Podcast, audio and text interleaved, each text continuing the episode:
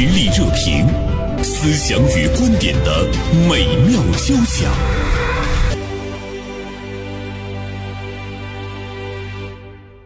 呃，今天呢，我们来和大家聊一起呢，最近在网上啊，关于家长殴打孩子的这样的事情。家长呢已经被公安机关呢这个带走了，因为在我们传统的概念中，我们会觉得棍棒之下呢出孝子。那么在今天来讲，它是不是依旧还是我们应该去遵循的一个教育的理念？呃，今天我们请到直播间的两位嘉宾呢，给大家来做一下介绍。大连晚报名笔视线今天的执笔人高中华，高新区中心小学德育处家长学校家长委员会的主任马宗元老师，中华这家长是不是特别带人恨？从那个视频当中看，那个孩子全身的淤青非常严重，就是我们通常所说的打孩子，我觉得跟这是两个概念。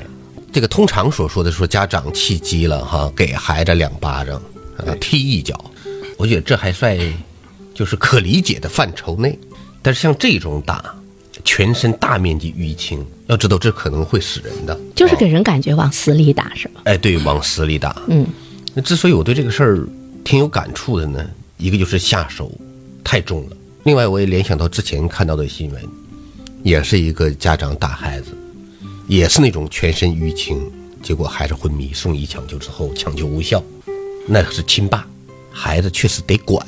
管是必须的，因为现在熊孩子越来越多，但是这个管他就要讲究方式方法了，打是不行的。我说第一个呢，打可能没效果；第二个。那个家长已经被公安机关采取了强制措施，就说这也肯定属于家暴的一种。对，包括未成年人保护法对此也是应该有严格的限的。触犯了法律了。哎，对，那所以就要涉及到你到底怎么管。第一个就是说你管，现在你法律允不允许你这么去管？嗯。第二个，你这么管有没有效果？事实证明，好像效果不是很大，因为我们也都打过孩子。马老师，马宗元老师，您身边的、您接触到的家长打孩子这样的事情。大约会占到多大的比例？还是它非常的普及？挺普遍的一种现象。嗯，因为家长啊，在教育孩子方面，在他可能认为我无可奈何的情况下，我开始动手打吧，除了骂就是打吧，认为能解决一些问题。但是呢，他没有想到，我打完之后会有什么样的效果呢？我还能下次再犯一个错误，我还继续打吗？会得到什么样的结果呢？你当时可能觉得孩子害怕了。但是后来呢，就会出现不同的现象。有的孩子变得特别懦弱，就听话，哎，你随便说随便打，哎，我就是胆小怕事，甚至跟人交流那个眼神都不一样。那另一种现象就是，等到有一天他要爆发的时候，他比你还要厉害。他会打家长。对，现在我身边有一个家长说，我家儿子现在跟妈妈都动手了。我说你多大呀？他说今年是初二了，所以说初二这个阶段也是一个非常重要一个过渡期转折点。两个极端的一个结果啊，一个呢是给孩子彻底打蔫了，对，打蔫了之后的话呢，我们看不到孩子身上的那种生气、朝气蓬勃哈。另外一个结果的话呢，其实孩子会学家长，他也会使用暴力来呢对待周围的一切，甚至于他可能在他成长的过程中，他首先的这个暴力的实施者，竟然会是自己的这个父母。他会觉得这是一个非常常用的这样一个手段啊。说到这里呢，我是比较有感触。我有一位朋友，他的这个女儿从小呢就生活在这个父母吵架呀，甚至于这个父亲对他的这个殴打的这个过程中。他有一天到别人家去做客的时候，他看到人家一家人特别的和谐，有说有笑，父母和孩子之间呢，让他感觉到非常奇怪。他就问他妈妈，他说。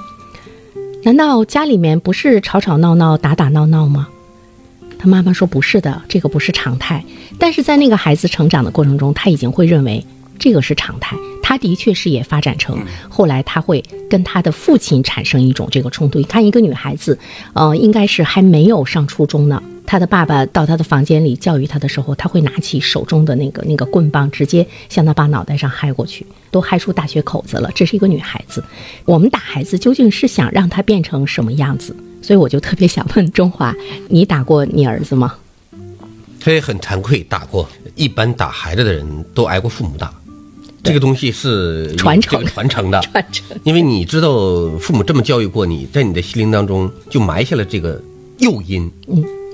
嗯，所以你在管教孩子的时候，如果孩子违逆了你，或者孩子有些地方非常的不如意，你你可能就会有这种冲动。嗯，所以说，我说打孩子这个东西是遗传的，所以打孩子会让孩子心中埋下了这个用暴力解决问题的这个、呃想法。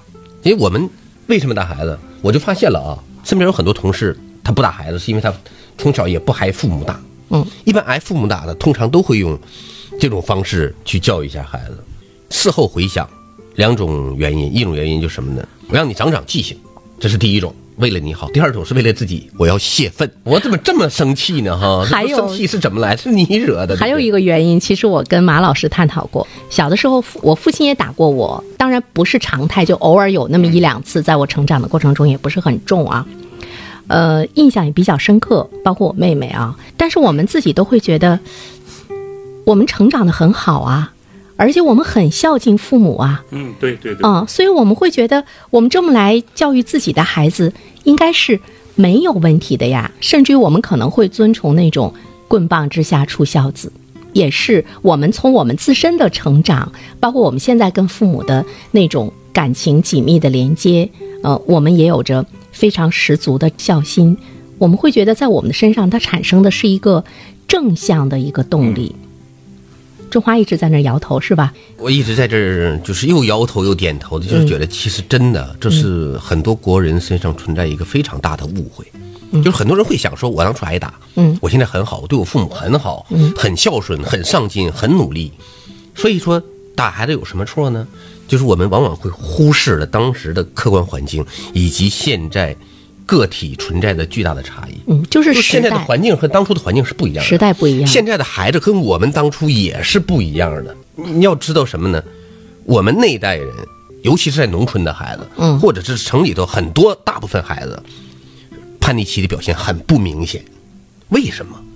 因为我们的父母基本上不管我们，所以你就无从去叛逆，他都没人管你，你叛什么逆呀、他不压抑你，哎对你不需要你。爱干啥干啥去，除非老师来找你了，或者你外面打仗了，这样家长出手管教你一下。剩下的你由着自己性子来，你哪有什么叛逆？可是现在不一样，嗯现在每一个孩子都被父母和学校管得死死的，所以现在为什么孩子叛逆越来越严重？他确实被压抑的太多了，他越来越强烈的反抗，在心里憋着。哪一种都不是我们想要的结果。对，特别想跟马老师去探讨的一个，你说这个孩子，好像你怎么管，他都成长不成你想要的那个样子。哪怕你你是对他这个打骂呀，或者你给他讲道理呀，讲道理似乎对他来讲一点用处都没有。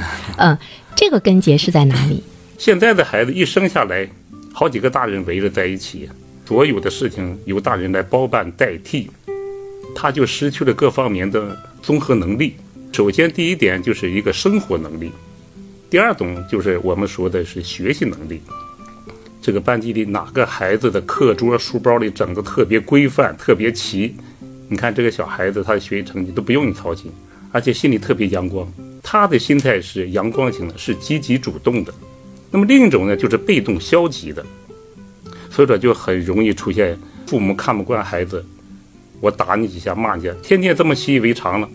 尤其是现在我们一定要学会什么，不要代替孩子做的太多。他失去能力了，家长又看不惯了，又要求他。什么叫要求？要从别人身上求得我自己的满足啊！但是孩子达不到，达不到怎么办呢？家长就着急，一着急，出言不逊。这里面最重要一个环节就是我们在跟孩子沟通的过程当中，一定要讲究这个艺术性的语言。现在必须要学的是我们家长做家长的。什么叫艺术性的语言？就是两个人在沟通的时候，你用什么话去说？咱现在大多数的家长一看到孩子在那贪玩，都几点了？你到现在作业还不写完，天天深更半夜的磨来磨去的。但是他不了解孩子内心的想法是什么，他为什么要磨蹭？他是有原因的。其实他也在那一种对抗。哎，我做完这个作业，妈妈还在给我留作业，很现实的问题。所以说家长一看又急眼了，不是骂也就是打，这种现象又出现了。马老师刚才说到有一点，我觉得可能对我们会有比较大的启发。他说有非常强的那种生活能力，在生活上能够独立和自我管理的孩子，在学习上你是不用去去操心的不。用操太多心。呃，我比较赞同，可能没有那么绝对，但是我觉得从比例上应该是这样的。嗯，因为他能很好的生活能力的话，就证明着他知道自己想干啥，他对时间的管理，他对目标的管理非常清晰，他知道。哪些事我是必须要做的？我怎么去分配时间？对对这就是目标管理和时间管理。而很多孩子恰恰在这两方面是欠缺的，也不知道时间怎么分配。他没有方向。哦那马老师，我想跟你探讨的是，比如说我们的孩子现在已经成长成这样，他从小的时候很多的事情都是我们去给他做，比如说收拾房间、洗袜子啊、洗内裤啊、呃书桌呀、各个方面的整理，我们可能已经这么走过来了。比如说已经走过了小学阶段，进入到了初中，或者是在小学五六年级，这个时候你再让他重新把那个生活自理的能力教给他吗？我们大多数的家长，我们担心的是，这个时候学习是越来越紧张了。我如果让他在这些方面再从头去学的话，那可能会耽误特别多的这样一个学习的时间。其实这也是很多家长关心的一个话题。我孩子已经马上要升入初中了，高年段了，我还让他重新再整理这些家务事吗？对他学习上是不是有影响？是不是？对其实恰恰相反，因为他知道我自己要做什么。你看，我们的孩子往往在学习当中，就是粗心马虎现象、丢三落四现象比较严重。通过生活能力的提升，他就知道我做事情要一二三有程序，就直接会导致在学习上的效率会提高的非常大。而且动手劳动的孩子，他的思维想象力、拓展能力特别强，思路特别宽，在思考做题的当中呢，它会起到很大的一个作用。无论你多大了，当一个人、一个孩子，他知道有时间安排，我每做一件事情，我要大约多长时间，会安排时间的人，效率肯定就提高了。他知道我必须在几点之前完成，我几点睡觉休息，他会自己提升自己。他能够起到一种呃事半功倍的效果。哪怕我们现在给他一些时间，让他重新回到那种具有生活管理的这个能力上，我我们是需要给他这个时间的成长。社会热点，传媒观察，穿透共识，寻找价值，实力热评，谈笑间，共论天下事。我们打孩子呢，是因为孩子不听话，他不顺你的意啊。包括在生活中，包括在学习中，他没有呢成长成你想要的那个样子。那么我们在一次一次的控制不住自己的时候，我们究竟是一个什么样的状态？中华就是想到过没？比如说，就是想打他一下，那个时候你你是是想发泄一下，还是觉得你你这个打一定是有作用的，还是要让他怕你？那我得深思一下，嗯我不能这么草率的去回答这个问题。我也得仔细的回想我当时的心理状态。第一种呢，就是愤怒的层面肯定占大多数，想动手，也所谓的就是泄愤。第二种呢，就是想用强权压制你，让你服从我的想法。道理跟你说了一千遍了，你似乎也都懂，可你为什么不这么做？还是不听。就所谓的高压。我想这两种情绪和想法应该是占了绝大部分比例的。还有可能就是，我觉得现在包括我在内的普遍性的家长的一个问题，就是我们太担心孩子走弯路、犯错误。嗯刚才马老师说，他说代替的太多，其实这也是想要代替的一种，就是说我用我的人生经验告诉你，这么走是错的，这么走是要摔跟头的。我现在体会到什么呢？那个跟头，别人怎么摔，即使他看见了，他也未必能觉得疼，就得自己摔。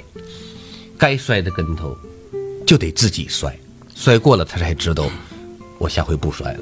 你跟他说千百遍，不如他自己摔一次。我就想到那句话说，其实成功是不可复制的，呃，类似于在我们的生活中出现了很多“我是如何成功的”这样的书，但是呢，它并不能让每一个，甚至于所有看过他的书的人都成为他的那个样子。对，是因为他只是根据他所走过的道路，他所遭遇到的困难总结出来的那样一个道理，或许只适合他自己。所以呢，嗯，对于我们的孩子来说也是，我们有的时候走过的那种弯路，你让他绕过这个坑，似乎是他成长的过程中是不可避免的。他好像是一定要踏到这个坑里之后，他才能成长。我也经常在想一个问题哈，中华，我在想，我们给他讲的那个道理，我们对他的那个帮助，是不是真的能够让他真正的成长？就对一个孩子来讲，甚至于对一个人来说，他真正的那种进步和成长，是来自于哪里？你问的这个事儿哈，我确实也困惑了我很久。比如说，想想你自己，想想我们自己，我们自己在我们的这个职业生涯中，真正的让你悟到一个东西，让你成长的是什么？那肯定不是这种，不是恶言相向啊，不是棍棒加身。嗯，对，似乎也不是别人给我们使劲讲大道理。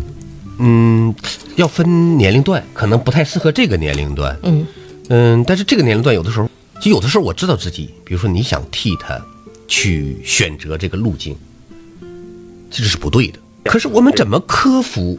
我明知道这个事儿他不对，我还要看着他做下去吗？要不要提醒他呢？那因为这个事儿，即使不管是我认为，还是将来的他认为，或者他现在也已经认为他是错的，他只是不承认而已。那我要不要提醒他？要不要阻止他？我还是任由他去做？可能这就要涉及到一个方法论的问题。可能一会儿马老师会给我们对，马老师现在就给我们回答。好，比如说他总是很粗心，对吧？那么你以后在高考中遇到这个问题的话，那那你是要出大事儿的，零点一分都相差很多人。那现在我如果不把这个毛病给他改过来的话，难道是对吗？他会不会越越来越？还有更具化的问题，就比如说我们约定好了玩手机的时间，就是每周的周末各有一个小时来玩玩手机，是允许你的自由时间。可是他经常性的会超时，对吧？所有孩子都你反复提醒，完了他勉强上交，普遍现象。但是呢，他还会偷摸的在非周末时间，他把手机拿出来玩。也就是你越控制他，他越是想去探讨一下，可是我不能放任他呀，放任他，他真的他就无限制的在玩、。对呀、他也控制不这怎么了自己怎么办呢，马老师？好，当我们孩子离的课桌太近的时候，你怎么提醒的？好，高老师，你说你怎么提醒的吧？离远一点。啊，远一点，头抬高一点，对后背挺直点，是不是就这么听？你这个就明显的在强化了他的做不好的地方，嗯，你这叫负面暗示。咱要求什么是正面引导，像我们怎么做的？比方说我们在哪一看到这个孩子，他的头低的特别的低啊，离桌面已经很近了。我不是我不能像你那么说，那么说只会他觉得因为我做的不对，你才这么说我的，他心里会觉得特别难受。尤其是孩子越来越大了，他的自尊心特别强。那我们应该怎么说呢？有时候我们走到眼前说：“哎呀，照他肩膀轻轻一拍，你今天的坐姿比以前进步很大，头抬得比昨天高了很多。你看你的后背挺直的样子，太帅气了。来，掌声给他。哎，好像家里面啊对没有这种掌声其给他。同学可能是 自动的，也就把那个嗯，把这个后背挺直了那像高老师说的那个玩手机呢，他每次都超时呢。啊。对呀，嗯，这是我们家长的表达不普遍的，，嗯对不对？嗯但是现在的电子产品你就控制不了，又避免不了，每天还得接触到。最重要的一个环节就是，我们要心平气和的跟孩子做一个制定计划。计划做好了，他就是不按照我的执行，那怎么办？那就应该受到一个相应的惩罚吧。怎么惩罚？比方说，你今天因为你时间超时了，你超了十分钟，也许双休日啊，咱们全家要计划好到哪到哪去玩去。因为你超时的，对不起，首先这十分钟我要给扣除的。第二点就是，我要罚你了，咱俩提前讲好，你就笑嘻嘻的跟他说，哎，我要罚你三十分钟了，因为你提前定好了，约定好了，他无话可说。但是这里面前提有一个，我们要运用一种提前量法。当孩子还没有拿手机的时候，你先提前跟他说好，咱都怎么约定的？如果超时了怎么办呢？你就笑嘻嘻的跟他说，也不用跟他动怒，让孩子自己脑袋当中先有一个回味、回想，我跟爸爸当初是怎么约定的。我们现在是往往说，当孩看到孩子犯了什么错误之后，我们就劈头盖脸的，我让你这么多了吗？但是就是缺少方法，这就是我们用的是叫提前量法。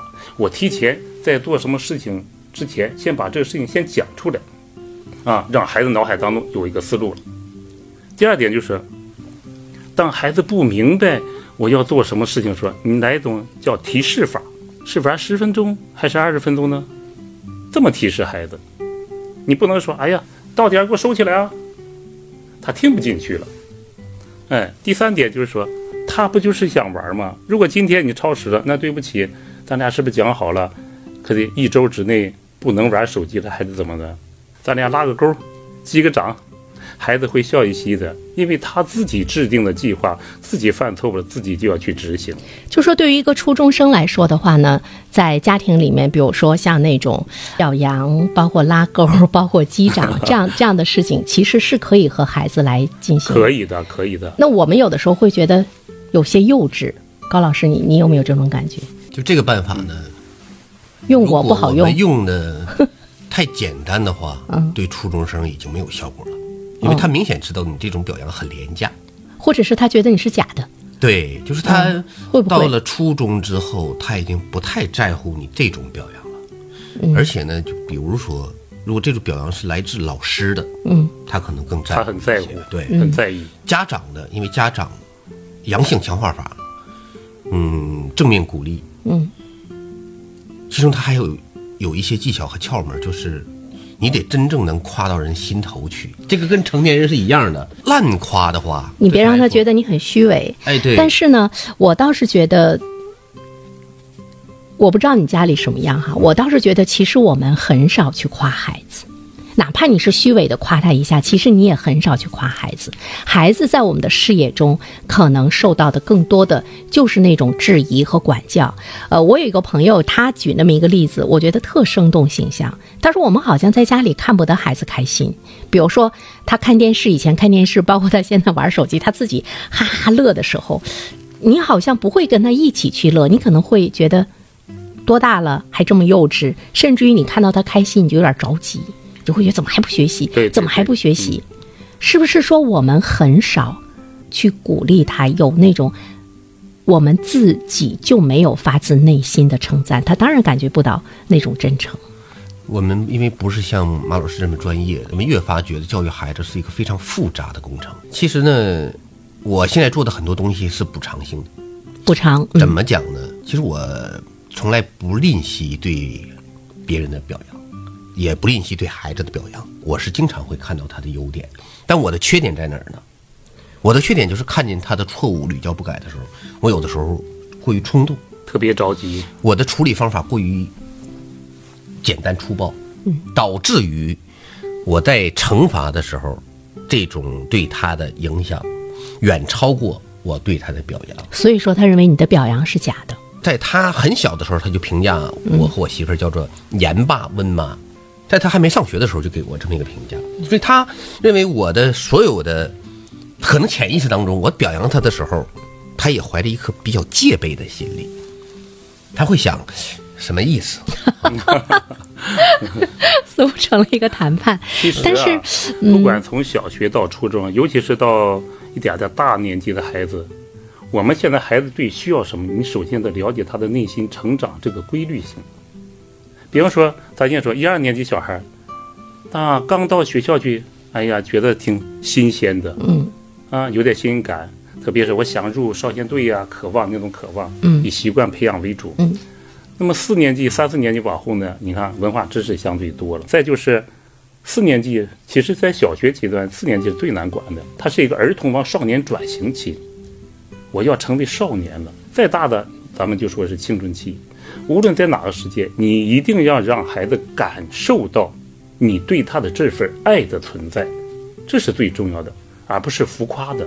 就是你表扬他也好。你看，我有时跟我儿子在一起沟通，他学习累的时候，我可能什么也不会说，我可能会说，或者是倒一杯水，倒一杯牛奶递过去，嗯，累了就休息一会儿，身体最重要。我是这么说话，我从来不说他，快点起啊，几点了？快点起啊。这么他听了特别反感，我不知道快点起啊。你也不会说，哎，你这样就对了，你要平时每天都这样就对了。所以说有句话说是，一个好父亲胜过两百个好老师啊。哦父亲的榜样是最重要的，你要给人创造一种什么敬畏的感觉，我又敬你，还有点怕你，不能说我我恨你可不行了，慢慢演变成恨了，那心中的怨气他要释放了。其实那个原生，你有没有觉得，就在亲子关系当中，父亲和儿子关系是相对容易出矛盾的？对，我见了很多了。嗯，就是父亲和儿子之间，就像男性的这种母亲啊和女儿之间，青春期的女儿和母亲之间，她似乎是应和了那种同性相斥，嗯，异性相吸。妈妈都跟儿子感情会更好，而爸爸呢，跟女儿的感情会更好。那时间的关系呢，其实似乎没有聊透，再给一个小时结束了吗要结束了，护士广告就出来了。我们这还、还没说完。好，希望有机会中华能够继续呢关注这方面的话题，写出更好的文章。我们继续邀请马老师来进行进一步的探索。嗯，再次感谢二位做客我们的直播间，谢谢，再再。见嗯。再见。